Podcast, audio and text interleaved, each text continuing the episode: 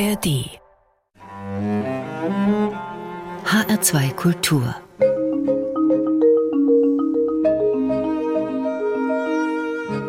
Hörbuchzeit Heute mit Dorothee Meyer-Karweg, Nicole Abraham und einem Beitrag von Leonie Berger. Wir beginnen mit dem ersten Roman von Susie Miller, Prima Facie. Kommt Ihnen bekannt vor? Mhm. Stimmt, der Roman beruht auf dem gleichnamigen Theaterstück.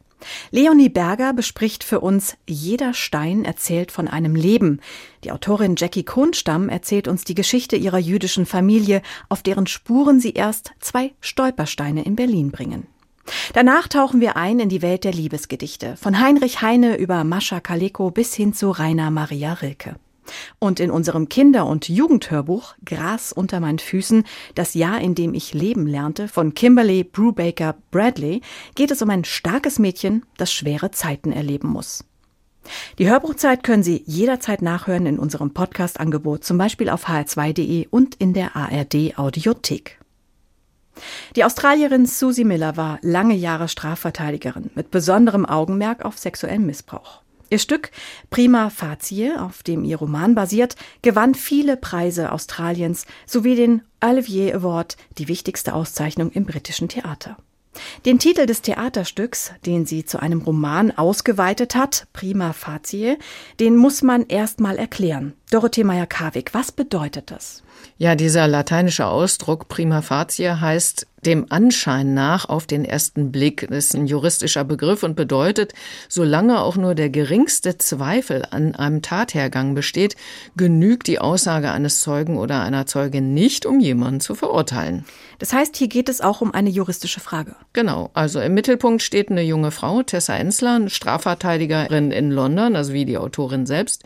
In diesem Job ist diese Tessa ein Exot, weil sie eben nicht einer angesehener Familie mit Old Money entspringt, wie es in England heißt, sondern sich so aus der Arbeiterklasse hochgearbeitet hat. Sie hat auch schon oft Männer verteidigt, die wegen sexueller Übergriffe vor Gericht standen und sie hat es oft genug geschafft, diese Männer herauszuboxen. Sie ist ausgesprochen gerne Strafverteidigerin. Für sie ist es ja so eine Mischung aus Herausforderung, Wettkampf oder auch Spiel. Spiel? Es geht doch um Gerechtigkeit. Ja, Recht und Gerechtigkeit, das sind, das wird einem schnell hier klar, doch etwas unterschiedliche Dinge. Und dazu hören wir einen Ausschnitt, wo die Ich-Erzählerin mit ihren Kollegen Adam und Phoebe über eine junge Kollegin sprechen, die das wohl noch nicht so ganz verstanden hat. Als wir später mit unserem Lunch wieder Richtung Kanzlei laufen, erzähle ich Adam und Phoebe die Geschichte von einer der Mentees, die wir vor ein paar Jahren hatten. Sophie. Sie hat die Aussage eines Beschuldigten aufgenommen. Ich habe zugehört und da fragt sie ihn ohne Witz, aber jetzt mal ehrlich, haben Sie es getan? Adam beißt kopfschüttelnd in sein Sandwich, nuschelt zwischen Käse und Schinken hindurch. Und du? Hab sie weggezogen, so, entschuldige, kann ich dich kurz sprechen, Sophie? Und dann meinte ich zu ihr, was zur Hölle machst du denn da? Und sie nur so, hä, was? Und ich erkläre ihr, wenn der jetzt sagt, dass er es war, kannst du ihn nicht vertreten, dann musst du ihn zu jemand anderem schicken. Adam schüttelt den Kopf. Und wisst ihr, was sie geantwortet hat? Sie sagt, na ja, ich will ja niemanden verteidigen, der es wirklich gemacht hat, oder? Wir prusten los. Ich sage, Sophie, es ist nicht dein Job, das zu wissen. Du nimmst einfach den Auftrag an und machst das Beste aus dem, was du hast. Da fragt man sich schon, ob die überhaupt Jura studiert hat. Tja, und da hörten wir als Interpretin die Schauspielerin Pega Feridoni. Das heißt, es ist also gar nicht die Aufgabe der Verteidiger herauszubekommen, ob ihre Klienten die Straftat begangen haben oder nicht. Es ist ihre Aufgabe, diese Menschen einfach so gut wie möglich zu verteidigen. Und das heißt auch, Zweifel zu sehen, ob ihrer möglichen Tat, denn es gilt im Zweifel dann für den Angeklagten. Das ist ja bei möglichen Vergewaltigungen besonders leicht, Zweifel zu sehen. Ja, genau. Es sind Taten, bei denen oft niemand dabei ist und es geht halt darum, war das einvernehmlicher Sex oder nicht. Oft genug schwierig zu entscheiden und natürlich ist es auch so, ein Mann, der als Vergewaltiger gebrandmarkt und verurteilt wird, der kann eigentlich einpacken. Das heißt, der Vorwurf muss genau geprüft werden. Und die Ich-Erzählerin schafft es immer wieder, dass die angeklagten Männer freigesprochen werden, ist ja dann auch ne, also karrieretechnisch ganz gut. Ja, ja, sie sät eben Zweifel an den Aussagen der Frauen und haut die Männer eben raus und ist stolz auch auf ihren Erfolg. Hm, ich ahne schon, wie die Geschichte weitergeht. Ja, das ist nicht so überraschend, was passiert, aber wie es dann geschieht, das ist schon ziemlich speziell. Die Ich-Erzählerin wird also selbst von einem Mann vergewaltigt. Und zwar stammt er aus ihrem beruflichen Umfeld und es ist so, das ist einer, mit dem sie schon einvernehmlich Sex hatte. Einvernehmlich beginnt dann auch das zweite Date in ihrer Wohnung, doch irgendwann, ja, sie hat einfach zu viel getrunken, ihr ist schlecht, sie will einfach nicht mehr, was sie dann auch sehr laut und deutlich sagt. Aber der Mann ignoriert das, hält ihr sogar den Mund zu und tut ihr Gewalt an. Sie schleppt sich danach ins Bad und erkennt dann erstmal, was da passiert ist. Ich bin wie blockiert, schaffe es aber irgendwie in die Dusche. Ich stelle den Wasserstrahl auf hart, setze mich auf den Boden und scheuere mir die Haut mit der Nagelbürste, schrubbe, bis sie knallrot ist. Dann bleibe ich an die Glaswand gekauert sitzen, starre die Mosaikfliesen an. Die habe ich ausgesucht, erinnere ich mich. Die Fliesen für dieses Bad habe ich ausgesucht. Ich habe so heftig geschrubbt, dass Blut aus meinem Bein hervorsickert. Ich beobachte, wie es über dem Abfluss im Kreis wirbelt, sich zu rosa auflöst und weggespült wird. In meiner Vagina sitzt ein Schmerz, ein Schmerz, den ich dort noch nie zuvor gespürt habe. Wut steigt meine Kehle hoch. Ich schreie, aber nur in meinem Kopf. Wie kannst du es wagen? Ich sacke wieder in mich zusammen und spule in Gedanken all die Fragen ab, die ich vor Gericht immer und immer wieder gestellt habe. Ich höre meine Stimme, aber nicht meine normale Stimme, meine Gerichtsstimme, stark, selbstsicher, unnachgiebig. Ich schaue nach oben, das Wasser fällt in langen Linien direkt auf mich herunter. Ich schließe die Augen. Alles soll einfach verschwinden. Aber die Gerichtsstimme bleibt hartnäckig. Die Restaurantrechnung legt nahe, dass sie beide viel Sake konsumiert haben. Zeugen zufolge haben sie gekichert. Ist das richtig? Trifft es zu, dass sich in Ihrer Wohnung zwei leere Rotweinflaschen befinden? Würden Sie zustimmen, dass Sie alkoholisiert waren? Sie haben so viel getrunken, dass Sie sich übergeben mussten, nicht wahr? Sie haben sich fast komplett entkleidet, richtig? Freunden und Verwandten gegenüber hatten Sie erwähnt, zwischen Ihnen und dem Angeklagten würde sich etwas anbahnen. Hatten Sie schon zuvor mit ihm geschlafen? Ich sitze in der Dusche. Was soll ich jetzt machen? Tja, jetzt ist sie eben auf der anderen Seite, der Opferseite. Und äh, die Seite, die sie bislang eher so ein bisschen ausgeblendet hat. Und so wird aus dieser lebenslustigen Frau, die stolz und erfolgreich ist, eine sich eher klein und erbärmlich fühlende Frau, die jetzt erstmal auch überlegt, ob sie diesen Mann überhaupt anzeigen soll. Das macht sie dann aber doch. Und dem Roman folgen wir dann den Untersuchungen bis hin zum Gerichtsprozess. Gelesen wird der Roman von der Schauspielerin Pega Feridoni. Der Roman ist länger als zehn Stunden, trägt die Stimme. Ja, ich finde schon. Also wir haben es vorhin gehört. Ich fand das noch jetzt beim zweiten, dritten Hören mhm. wirklich noch mal so richtig gut. Man kann diese innere Wandlung der jungen Frau durch die Interpretin sehr gut nachvollziehen. Ich finde sie auch hervorragend in den Dialogen. Pega Fredoni übertreibt nicht mit den Emotionen, deutet sie aber sehr gut an. Also ich fühle mich insgesamt von dieser eher ruhigen Stimme sehr gut durch den Roman getragen. Es ist für mich aber die Frage, ob der Roman selbst so lang sein muss. Ja, wenn Sie die Frage schon so stellen, mhm. dann sind Sie offensichtlich eher der Meinung, der hätte kürzer ausfallen können. Ja, also die Autorin Susie Miller hatte ja erstmal ein Theaterstück zu diesem Thema geschrieben, Theaterstück gleichen Namens. Und in einem Theaterstück muss sie sehr stark verknappen. Und hier hat sie sich sozusagen von alleine gelassen. Also sie führt hier vieles sehr genau aus. Also wie Strafverteidiger arbeiten, wie es grundsätzlich in London am Gericht zugeht, wie es in Anwaltskanzleien zugeht, auch in welche Pubs die Angestellten dieser Kanzleien gehen und wie sie dort feiern. Die familiären Verhältnisse dieser Tessa werden natürlich auch genauer erzählt. Das ist alles sehr interessant. Aber ein bisschen Straffung hätte dem Roman doch gut getan. Also bis es zur Tat kommt, sind schon fünf Stunden rum. Und danach geht es eben um die Aufarbeitung der Tat. Gerade der erste Teil, finde ich, hätte schon ein bisschen kurzer ausfallen dürfen. Trotzdem insgesamt ein sehr spannender Text, ein wichtiges Thema bei dem es auch keine einfachen Wahrheiten gibt und damit ist es doch eine sehr große Lese- oder eben auch hier Hörempfehlung. Susie Miller, Prima Facie. Aus dem Englischen von Katharina Martel, gelesen von Pega Feridoni. Eine MP3-CD, das sind 10 Stunden, 17 Minuten, kostet 25 Euro und ist bei Speak Low erschienen.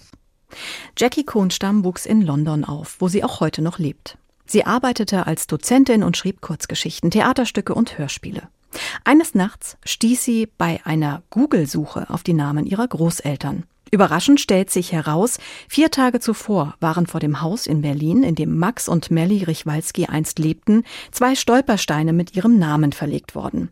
Auf den Gedenksteinen stehen auch das Geburtsjahr sowie das Datum ihrer Deportation in das Konzentrationslager Theresienstadt und das Datum ihres Todes. Diese Entdeckung ist für Jackie Kohnstam Anlass, die Lebensgeschichte ihrer Großeltern zu recherchieren und aufzuschreiben. Das Ergebnis ist, jeder Stein erzählt von einem Leben. Das Buch ist auch als Hörbuch im Verlag DAV erschienen. Leonie Berger hat es sich angehört und beginnt ihre Besprechung mit einem Ausschnitt aus dem Hörbuch, das von Katharina Quast gelesen wird. Eine Steinplatte, auf der die Jahreszahl 1909 verewigt ist, hängt über der Tür. Darunter schimmern die zwei Messingquadrate. Sie wirken winzig, inmitten der weiten Fläche des dunkelgrauen Straßenpflasters. Jackie Kronstamm steht zum ersten Mal vor den Stolpersteinen, die für ihre Großeltern verlegt wurden, in der Bleibtreustraße in Berlin. Es ist nicht das erste Mal, dass sie dort ist, aber es ist das erste Mal, dass sie das Gebäude bewusst wahrnimmt, in dem Max und Amalie, genannt Mali, zuletzt in Freiheit gelebt haben, bevor sie nach Theresienstadt deportiert wurden. Nun ist es das Jahr 2005. Zufällig ist Jackie Kunstam auf die Stolpersteine gestoßen bei einer Internetrecherche. Einem Impuls folgend hatte sie den Mädchennamen ihrer Mutter eingegeben. Jackie Kronstamm ist Britin, ein Kind deutscher Eltern, die es geschafft haben, vor den Nationalsozialisten nach England zu fliehen.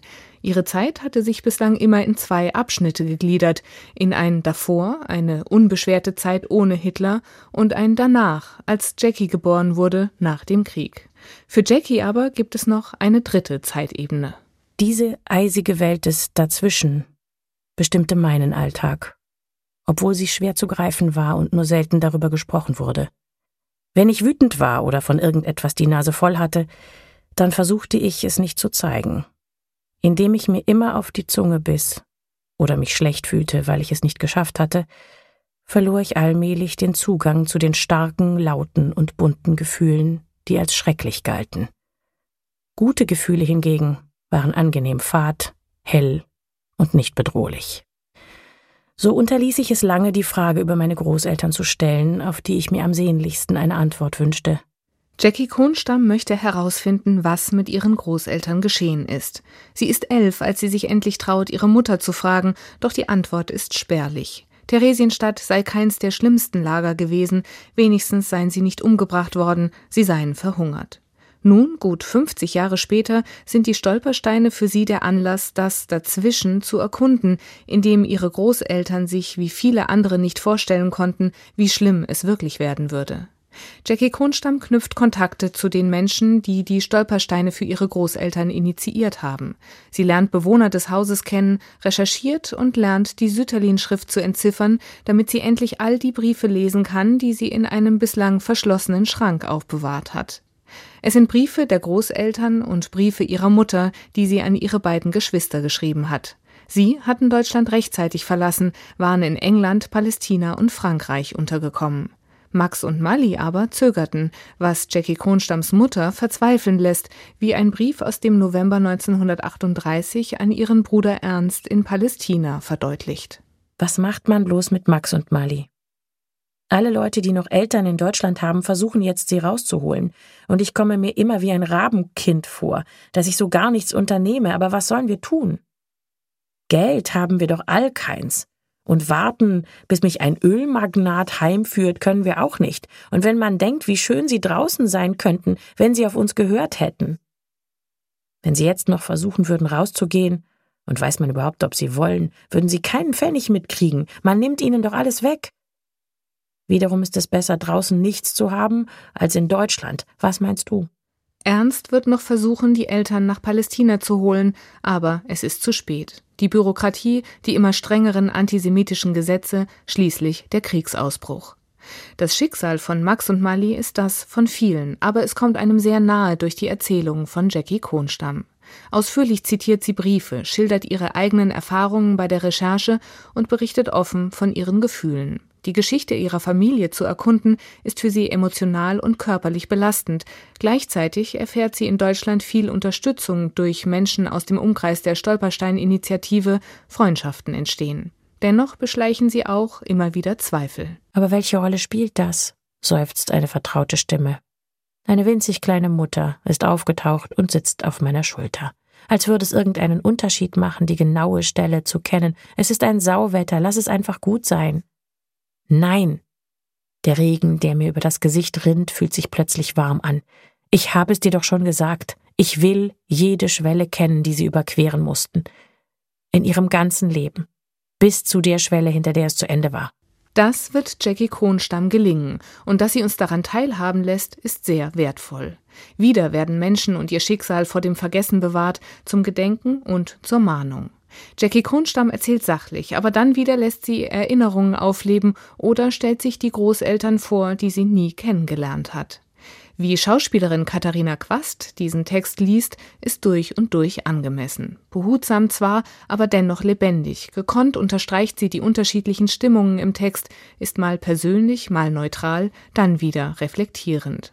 So wird Jeder Stein erzählt von einem Leben zu einem berührenden Hörbuch, das dazu anregt, den nächsten Stolpersteinen, denen man begegnet, wieder etwas mehr Aufmerksamkeit zu schenken.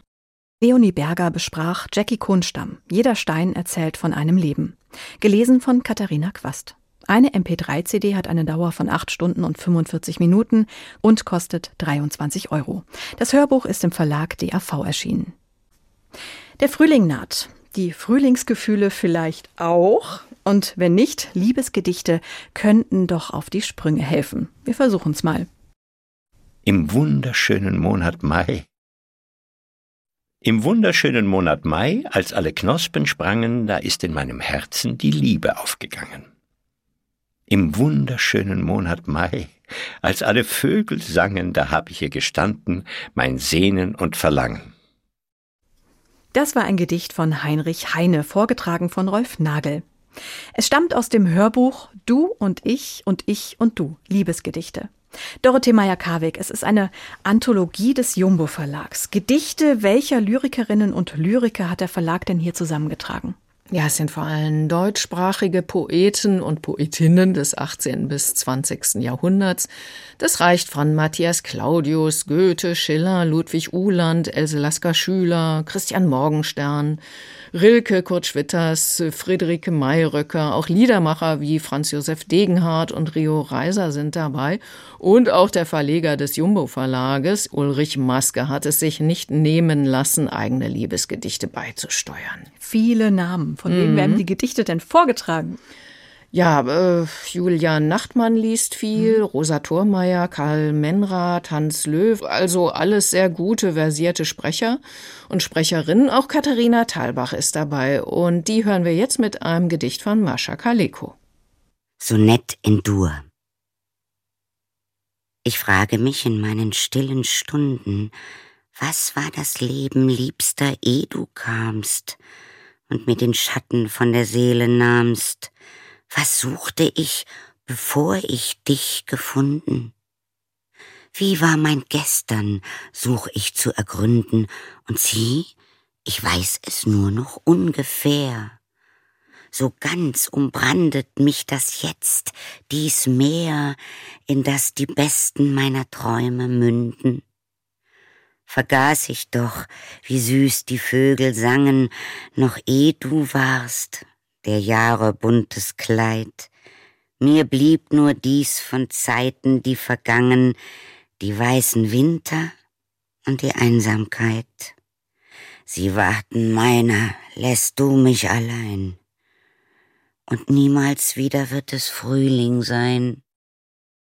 Ja, wir hören, es sind sehnsuchtsvolle Gedichte dabei, schwelgende, auch traurige, verzagte oder auch mal bittere oder auch ironisch lustige. Das heißt, es geht um die erste Liebe, die wunderschönen Gefühle, die das Verliebtsein mit sich bringt, aber auch um das Verlassenwerden und sich trennen. Also ist die ganze Bandbreite des Liebesgefühls dabei. Wie viele Gedichte können wir insgesamt hören? 116. Och, und sind die auch irgendwie geordnet, also thematisch, chronologisch, nach dem Erscheinen oder nach den Autoren? Also so ganz leicht habe ich so als Ordnung gefunden, da geht es so vom Beginn einer Liebe bis zum Abschied, aber ja, diese Ordnung wird nicht wirklich konsequent durchgehalten. Es ist eher, ich sag mal, so ein bunter Strauß. Das ist ein Hörbuch, mit dem man sich so treiben lassen kann. Es ist zum Hin und Herspringen. Und es gibt übrigens auch noch einen gleichnamigen Gedichtband, also ein Buch mit sehr schönen, zarten Illustrationen von Franziska Harvey. Jedes Gedicht wird hier bebildert. Das ist insgesamt ein sehr schön aufgemachtes, großes Buch, so in dunkelblau. Also es sieht wirklich gut mhm. aus. Dagegen ist dieses Hörbuch ein bisschen schlichter. Im Booklet sind immerhin Titel, Interpreten und Autoren vermerkt, allerdings so in Minischrift. Also Ältere brauchen da sicher eine Lupe. Auf jeden Fall ist es aber eine Erinnerung daran, wie wunderbar diese Liebesgefühle doch sein können. Und wir hören noch einen Text, ein Gedicht, und zwar von Marie-Louise Kaschnitz, vorgetragen von Rosa Thormeier. Maß der Liebe. Wie du mir nötig bist? Wie Trank und Speise dem Hungernden, dem Frierenden das Kleid, wie Schlaf dem Müden, Glanz der Meeresreise dem Eingeschlossenen, der nach Freiheit schreit. So lieb ich dich.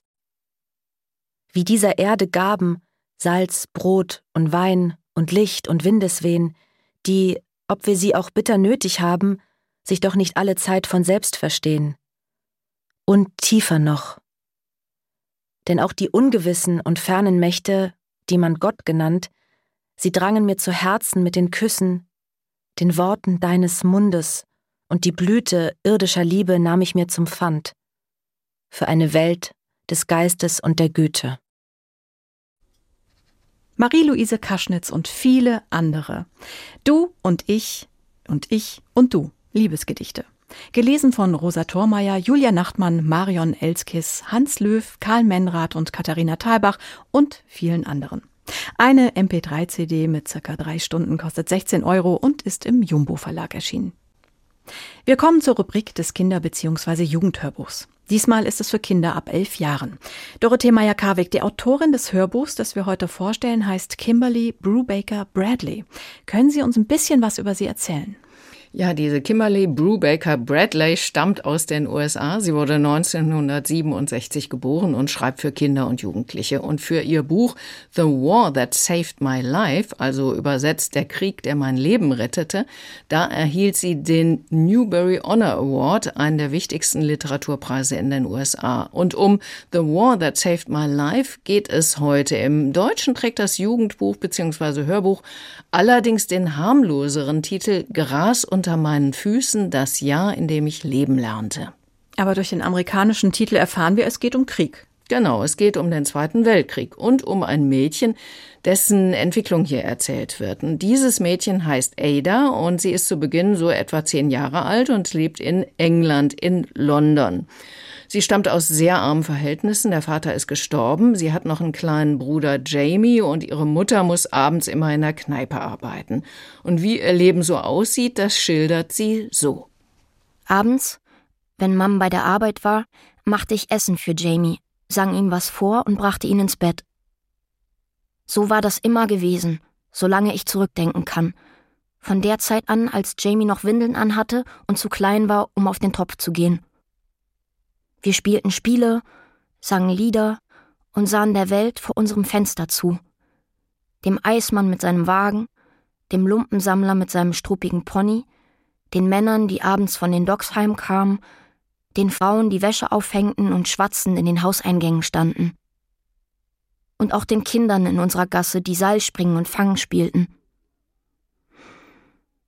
Schon da hätte ich es die Treppe runtergeschafft. Ich hätte kriechen oder auf dem Hintern rutschen können. Hilflos war ich nicht. Aber als ich mich ein einziges Mal wirklich nach draußen gewagt hatte, hatte Mam das gemerkt und mir den Rücken blutig geprügelt. Du bist eine Schande, eine einzige Schande, brüllte sie. Ein Monster mit dem ekligen Fuß da. Soll denn die ganze Welt sehen, wie ich mich schämen muss? Sie drohte mir, wenn ich nochmal nach unten ginge, würde sie das Fenster zunageln. Das war schon immer ihre schlimmste Drohung. Mein rechter Fuß war klein und so verdreht, dass die Sohle zum Himmel zeigte und die Zehen hoch in die Luft standen, und das, was oben am Fuß hätte sein sollen, berührte den Boden. Das Gelenk funktionierte auch nicht richtig, und wenn ich den Fuß mit meinem Gewicht belastete, tat das wirklich weh, ja, und da hörten wir Birte Schnöing als Sprecherin, als Interpretin dieser Ich-Erzählerin. Das heißt, wir hören auch, Ada hat einen Klumpfuß und sie erfährt dann später, man hätte ihn gleich nach der Geburt operieren können, aber die Mutter wollte davon nichts wissen und so kann Ada kaum gehen, kriecht meist nur über den Fußboden und sie darf nicht raus. Aber sie muss doch irgendwann zur Schule gehen. Nein, die Mutter erlaubt es einfach nicht, dass Ada das Haus verlässt. Ihre Scham ist zu groß und ja, damit kam sie irgendwie in London in dieser Zeit auch durch. Der jüngere Bruder Jamie, der geht irgendwann zur Schule. Ada eben nicht. Das Mädchen fühlt sich dann auch natürlich immer einsamer. Aber sie hat auch einen großen Willen. Über den Sommer versucht, sie gehen und stehen zu lernen. Selbst das darf die Mutter nicht mitbekommen. Währenddessen hat der Zweite Weltkrieg begonnen. Jamie kehrt eines Tages von der Schule zurück und erzählt, dass alle Schulkinder wegen der drohenden Bomben aus Deutschland von London aufs Land evakuiert werden sollen. In zwei Tagen soll es losgehen. Und ja, Ada fragt dann bedrückt. Was ist mit mir? Meine Stimme klang dünner, als ich wollte. Gehe ich auch? Was ist mit mir? Mom sah mich immer noch nicht an. Nein, ist doch klar. Die schicken die Kinder an nette Leute. Und wer will schon dich? Niemand. Gar niemand. Mag doch keiner so einen Fuß angucken, die netten schon gar nicht. Ich kann ja auch bei gemeinen Leuten bleiben, sagte ich. Wäre kein Unterschied zu hier. Ich sah den Schlag kommen, duckte mich aber nicht schnell genug weg. Sei nicht so frech, sagte sie Ihr Mund verzog sich zu diesem Grinsen, bei dem sich in mir immer alles zusammenzog. Du kommst hier nicht weg. Wirst du nie. Du steckst fest in diesem Zimmer, Bomben hin oder her. Jamie wurde blass. Er machte den Mund auf, um etwas zu sagen, aber ich schüttelte wie wild den Kopf, also klappte er ihn wieder zu. Nachdem Mam zur Tür raus war, warf er sich mir in die Arme. Keine Sorge, sagte ich und wiegte ihn. Ich hatte keine Angst. Ich war nur froh, den Sommer so verbracht zu haben, wie ich das getan hatte. Find raus, wo wir hin müssen und wann wir da sein sollen, sagte ich. Du und ich. Wir gehen zusammen von hier weg. Ja, gesagt, getan. Ohne dass die Mutter es merkt, humpelt Ada mit Jamie dann zur Schule und von dort geht es mit dem Zug los aufs Land, nach Kent, in einen kleinen Ort am Ärmelkanal. Und die Mutter holt Ada nicht zurück? Nö, die ist äh, letztendlich auch froh, das Mädchen los zu sein. Was erleben denn Ada und Jamie auf dem Land? Ja, sie kommen dann zu einer alleinstehenden Frau, Susan heißt die, die hat aber noch nie Kinder großgezogen und äh, will die beiden eigentlich auch nicht haben. Aber die Zeiten sind hart, sie bekommt sie dann einfach zugeteilt. Und dann landen damit die beiden vom Regen in die Traufe. Äh, nein, denn diese Susan ist zwar jetzt nicht begeistert, aber sie kümmert sich trotzdem nüchtern, aber angemessen, sag ich mal. Der kleine Jamie hat trotzdem ganz lange Heimweh und macht nachts oft ins Bett. Und Ada? Naja, gegenüber Susan ist sie lange misstrauisch und abweisend. Sie hat ja auch noch nie Zuneigung erlebt. Aber die Freiheit, die lernt sie sehr schnell schätzen. Hier darf sie nämlich raus. Sie spürt dann zum ersten Mal Gras unter ihren Füßen, daher dann auch der Titel mhm. des Hörbuchs. Sie lernt mit Krücken zu laufen und sogar zu reiten. Und außerdem darf bzw. muss sie hier zur Schule. Und diese weitere persönliche Entwicklung von Ada, von Jamie und Susan, die die Kinder immer mehr und mehr ins Herz schließt, vor dem Hintergrund des Krieges, das wird hier extrem spannend erzählt. Und von Birte Schnöing auch gut gelesen? Ja, ich finde sie hier richtig gut. Sie schlüpft sehr gut in diese Rolle der Ich-Erzählerin Ada. Sie hat ein bisschen was Raues, aber auch Melancholisches in der Stimme. Sie erinnert sich ja sozusagen aus höherer Warte oder aus späterer Zeit an diese Zeit in Kent. Und sie greift dann die Stimmung des Textes insgesamt sehr gut auf. So durch ganz kleine Nuancen in der Stimmführung. Also mich hat sie damit sehr mitgenommen. Wie fällt denn Ihr Fazit insgesamt aus? Ich muss sagen, ich habe lange nicht mehr eine Geschichte für Kinder und Jugendliche gehört, die mich äh, so gepackt hat. Mhm. Also es ist zwar schon ein hartes Thema, aber alle Figuren von Ada, Jamie, Susan, einigen anderen, die werden sehr plastisch und glaubhaft geschildert. Das alles dann vor dem sehr realistisch geschilderten Krieg auch noch, also mit Verdunkelung, mit Essensmarken, mit dem Bau von Unterständen gegen Bomben, der Warnung auch von Spionen, die über den Ärmelkanal kommen, einer kommt dann auch, mhm. bis hin zur berühmten Evakuierung mehrerer hunderttausend Soldaten aus dem französischen Dünkirchen über den Ärmelkanal, das war im Jahr 1940 die dann auch in dem kleinen Ort landen, wo Ada und Jamie leben und versorgt werden müssen. Also es ist eine Geschichte, die ja für Kinder ab elf empfohlen wird, aber ich würde mal sagen, ist unbedingt auch was für Ältere und eben sogar für Erwachsene. Mhm. Kimberly Brubaker Bradley, Gras unter meinen Füßen, das Jahr, als ich leben lernte. Übersetzt von Beate Schäfer, gelesen von Birte Schnüing. Eine MP3-CD, das sind sieben Stunden und 47 Minuten, kostet 20 Euro und ist bei der Hörcompany erschienen. Das Hörbuch ist für Kinder ab elf geeignet, aber auch für Ältere und für hm. Erwachsene. Und damit geht die Hörbuchzeit zu Ende. Es gibt sie auch im Podcast-Angebot auf hr2.de und in der ARD Audiothek. Sie können die Sendung dort auch kostenfrei abonnieren. Es verabschieden sich Dorothee Meyer-Karweg und Nicole Abraham.